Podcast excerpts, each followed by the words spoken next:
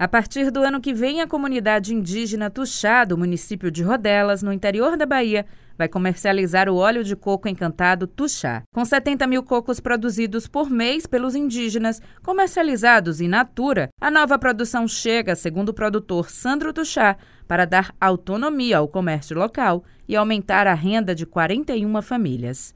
Então, a ideia é realmente de nós conseguirmos, como foi perguntado a princípio, gerar renda, tirar o povo do povo tuxá, sobretudo do ócio. Nós vivemos numa comunidade criada pela Companhia Hidrelétrica de São Francisco, é uma espécie de bairro, é, agrega, é, aproximado da rua, junto à rua de Rodelas, que com o crescer da cidade aproximou da aldeia. Trazer uma atividade produtiva que beneficia a cadeia produtiva do coco, é, está mais próximo de uma realidade, já que nós, ano que vem, vamos estar com esse fruto é, na mesa dos, do povo de Rodelas, na mesa dos baianos, na mesa dos pernambucanos e quem sabe, né, para além desses nossos estados que estão aqui. O assistente territorial do Bahia Produtiva, Cláudio Odemar, destaca que o lançamento do produto é uma alternativa para aumentar a produção e reduzir os custos do fruto, que hoje tem venda sazonal. Só que o coco, assim como os demais produtos do agronegócio, é, depende muito da oferta e da demanda. Então, assim, quando a gente está num tempo quente, você consegue vender todo o coco verde. Mas quando a gente está no quente frio, a demanda por coco, ela cai muito no mercado.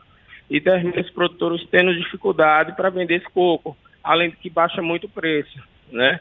Então, o coco termina ficando seco, e esse coco seco, ele tem mais dificuldade de ser inserido no mercado.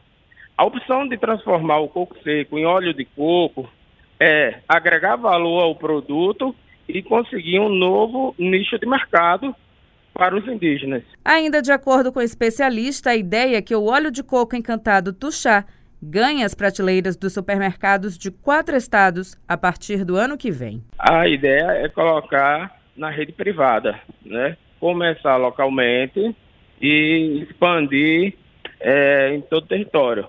É, nós estamos no, numa, num ambiente é, bastante estratégico, porque Rodelas ele fica na divisa de Pernambuco e muito próximo de Alagoas e Sergipe. Então, a estratégia vai ser colocar o óleo de coco nos mercados, né, nesses quatro estados inicialmente.